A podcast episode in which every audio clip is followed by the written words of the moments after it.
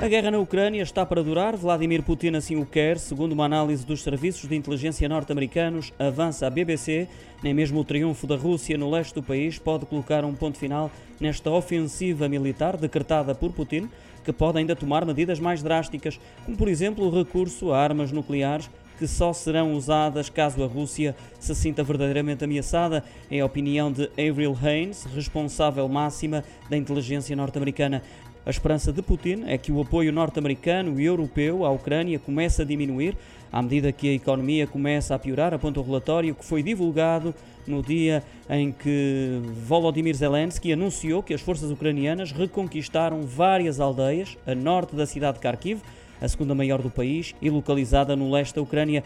Perante a resistência ucraniana, Moscou está agora focada na região a leste do país e no Donbass.